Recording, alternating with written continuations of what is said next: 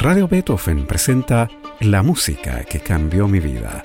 Una conversación sobre los momentos reveladores del arte musical que han marcado un antes y un después en la formación de una persona. Conducción y producción, Gonzalo Saavedra. ¿Cómo están? Bienvenidos a este espacio de conversación y música en el que indagamos en esas obras, esos compositores, esos intérpretes que han marcado un antes y un después en la vida de nuestros entrevistados. Hoy estamos con Jorge Cifuentes, ingeniero en minas, melómano y miembro del Club de Amigos de la Radio Beethoven. ¿Cómo estás, Jorge? Eh, bien, bien. Algunos problemitas de salud, pero bien en general. Muy bien. Muchas gracias por aceptar nuestra invitación y bienvenido a la música que cambió mi vida.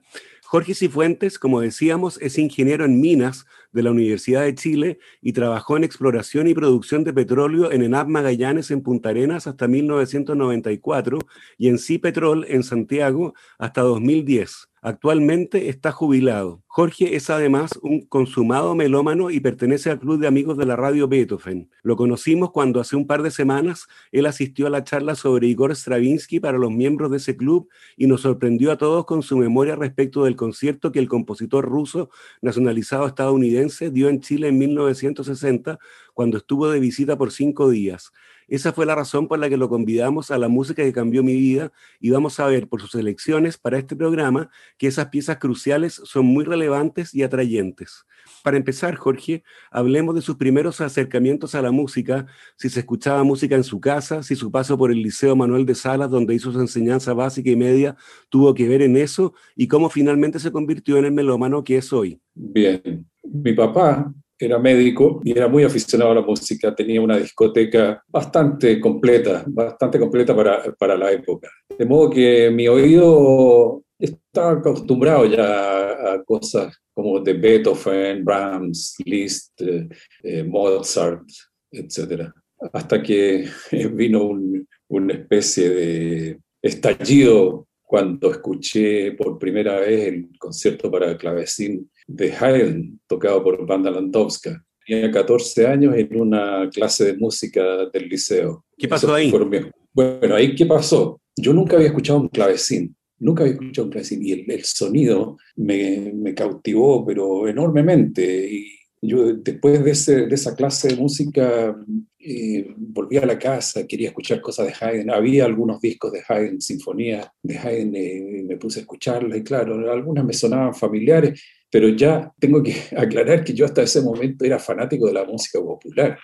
Para mí, la música que, que, yo escuchaba era pura música popular, en los programas de disc jockey que había en esa época. Eh, me acuerdo de los nombres de Julio Gutiérrez, Antonio Contreras, Carlos Alfonso Hidalgo, que transmitían eh, los temas más populares. Y bueno, yo era fanático de los Platters y, y los Cuatro Haces, Bill Haley, etc.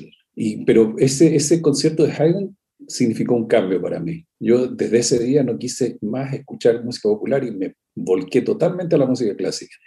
Y bueno, rápidamente en, mi cabeza empezaron a, a juntarse las, las, melodías de, de todos los, los, autores clásicos, primero eh, como Haydn, Mozart, eh, eh Boccherini, de, de, hacia un poco hacia lo más antiguo o hacia lo más romántico pero rápidamente me, transformé en un fanático y después empecé a asistir a los conciertos de, de la Filarmónica y de la Sinfónica, y no me perdía ninguno. Iba a, a ambas agrupaciones toda la semana. Muy bien. Hablemos entonces de ese concierto para clavecín, que es el número 11 en re mayor de Franz Joseph Haydn y que fue publicado en 1784. Es una obra relativamente madura en la producción de Haydn y por ello hay quienes ven influencias de los conciertos para piano de Mozart. Este concierto, escrito para clavecino, fortepiano, los instrumentos disponibles en la época, hoy suele tocarse en piano, pero Jorge eligió la versión que hizo en 1937 la notable clavecinista polaca Wanda Landowska, virtuosa y campeona del rescate de la música antigua y barroca durante la primera mitad del siglo XX. Además, lo grabó con su propia cadenza. Como los auditores saben, la cadenza es esa parte en la que el solista, el clavecino en este caso, toca solo, sin acompañamiento, sobre la base de los temas del movimiento. En el clasicismo era frecuente que el intérprete, llegado al momento de la cadenza, improvisara sobre la marcha basado en los temas de la obra. Banda Landowska aquí entonces introduce su propia cadenza que yo me atrevería a calificar como muy rockera, realmente exquisita, ¿no le parece, Jorge? es bastante notable. Bueno, después le voy a agregar algunos detalles de, la, del disco ese que... Dígame, dígame. es que en el, en el Liceo Manuel de Sala eh, la, clase de música era bien interesante porque estaba dirigida a la apreciación musical más que al solfeo y a las notas y, esas cosas. Entonces nos enseñaban a, escuchar. Había, en, esa época había dos profesores. El profesor que era el, el, el que correspondía a mi curso, doña Eliana Breitler. Siempre tenía alguna cosa así novedosa y nos hacía opinar sobre la música. Y el otro, era, el otro profesor era don Carlos Kreger, que él, eh, él era el profesor titular de, de, los otros, de los otros cursos, porque nuestros cursos se dividían en A, B y C. Entonces yo era del A, y don Carlos hacía en el C y en el B, no, no, sé cuál de los dos hacía, pero además había un plan variable. En el liceo siempre se, se practicó el plan variable donde uno eh, podía elegir ramos de acuerdo a sus aficiones, a sus gustos o sus orientaciones. Entonces eso iba desde la caligrafía a las artes manuales o matemáticas o biología. Era una cosa bien variada. Y yo un año, el, el, año en que me vino el fanatismo por la música, me metí en el club de música. Y en el club de música éramos cinco, o seis, algunos entendidos porque eran eh, ya desde los siete o siete, u ocho años estaban estudiando piano o violín. Yo nada, yo era el aficionado nomás. Entonces un día llega uno, uno de los alumnos, llega con el, la partitura de la, del concierto de Haydn. Yo ese, ese concierto ya para mí era el, mi favorito. Y llega con la partitura y el profesor dijo, bueno, ya, echémosle una mirada. Y, y pone el disco y nos pusimos a seguir la partitura. Y doña Wanda Landowska eh, por ahí se manda unas cosas propias de ella que no están en la partitura. Algunos adornos. claro, adornos. Eso es lo que quería comentar. Muy bien, muy bien. ¿Qué le parece que escuchemos entonces el primer movimiento, Vivace, del concierto para clavecín número 11 de Franz Joseph Haydn, una obra de 1784? La versión es, como decíamos, de banda landowska y una orquesta que tiene dos oboes, dos cornos y cuerdas dirigidos por Eugène Bigot. Atención con la cadencia de la que hablábamos hacia el final de este movimiento.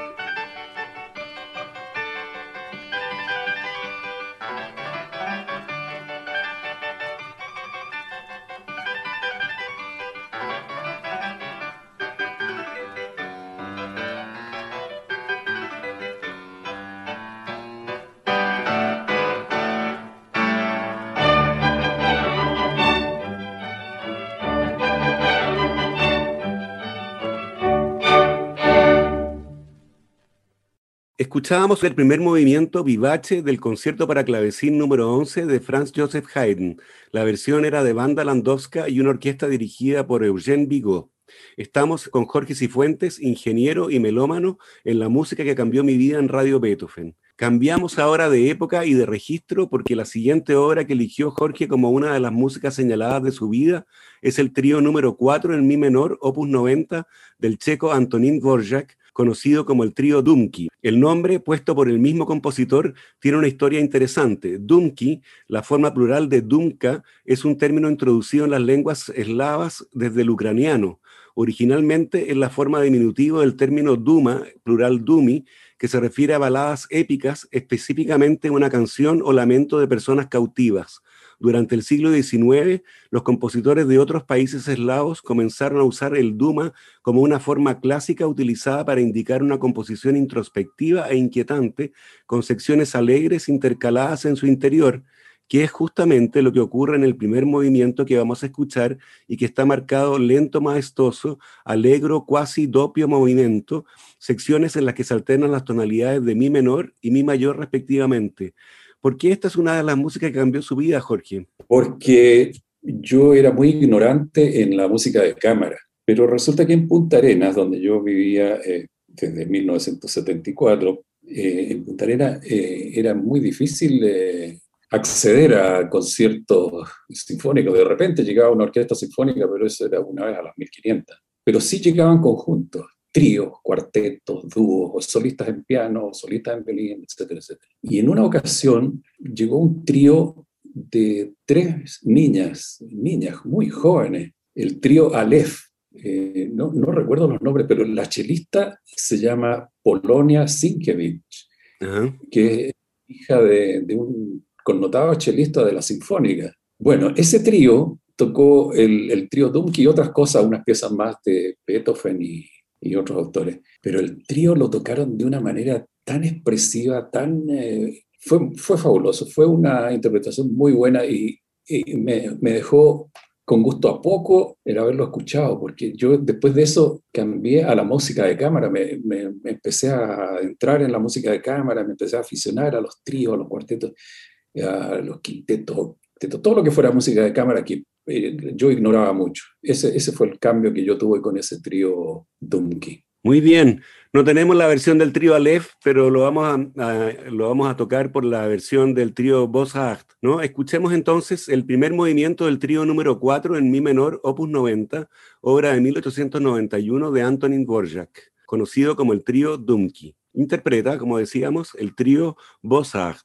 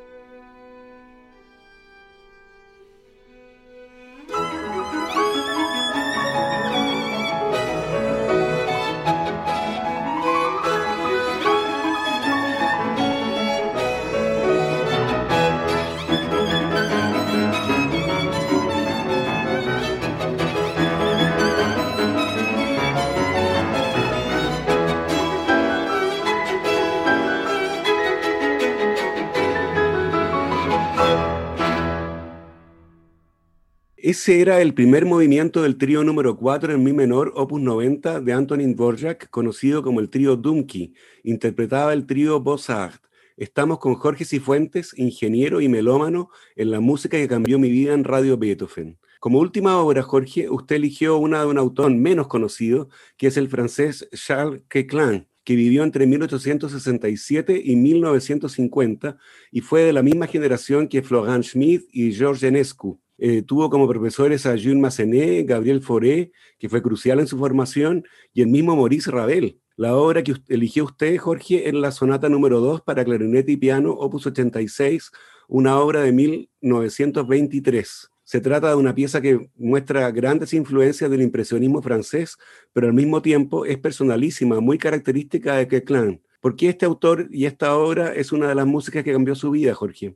Porque esa obra yo la escuché en un momento muy, muy especial. Me estaba quedando dormido y estaba escuchando un programa radial y tocan esta sonata. Y encontré que era una música que no había escuchado nunca. Yo, y, eh, la aprecié y me gustó y me encantó. Eh, tanto que yo después de eso eh, quise escuchar algunas otras cosas de Clan. Encontré algunas piezas orquestales muy bonitas también, pero creo que esa sonata me abrió el, eh, el horizonte de la música. Yo después de eso empecé a apreciar mucho mejor a otros autores que, que, no, la verdad es que no me gustaban mucho, como Hindemith, por ejemplo, Martinu, eh, Janacek. Eh, y, yo creo que gracias a esa sonata me abría ese mundo y se me amplió, se me amplió mucho el horizonte otros, podría nombrar a Carl Nielsen, por ejemplo, eh, Vaughan Williams. E, e, eso fue lo que me produjo esa sonata. Buenísimo, sí, se trata de una música que en realidad es muy original, ¿no es cierto? Que Clan, a pesar de participar del, del movimiento impresionista, eh, es sin embargo muy personal en su, en su obra, y eso queda bien demostrado en, esa sonata, en esta sonata para clarinete y piano. Él compuso dos sonatas para clarinete y piano, ¿no es cierto? Seguidamente, además, vamos a escuchar el primer eh, movimiento alegro ben moderato de esta sonata para piano, entonces número 2 del Opus 86 de Jacques Clan. Interpretan Dirk Altman en clarinete y Florian Henschel en piano.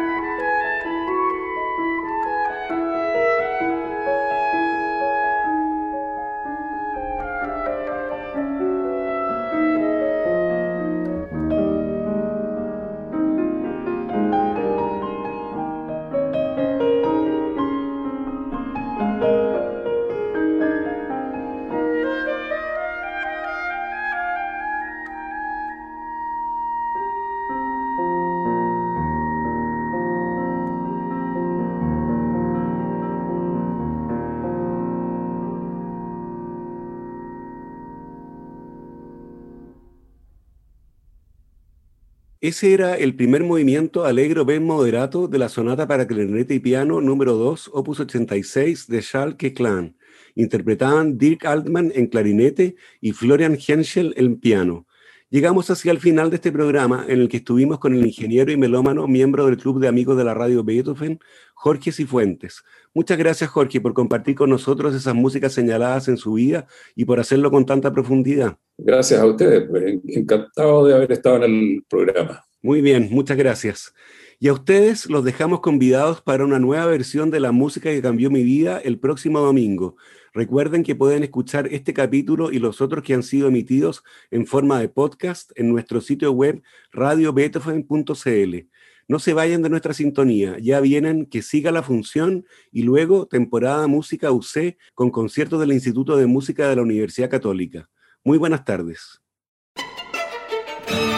Radio Beethoven presentó La música que cambió mi vida, una conversación sobre los momentos reveladores del arte musical que han marcado un antes y un después en la formación de una persona.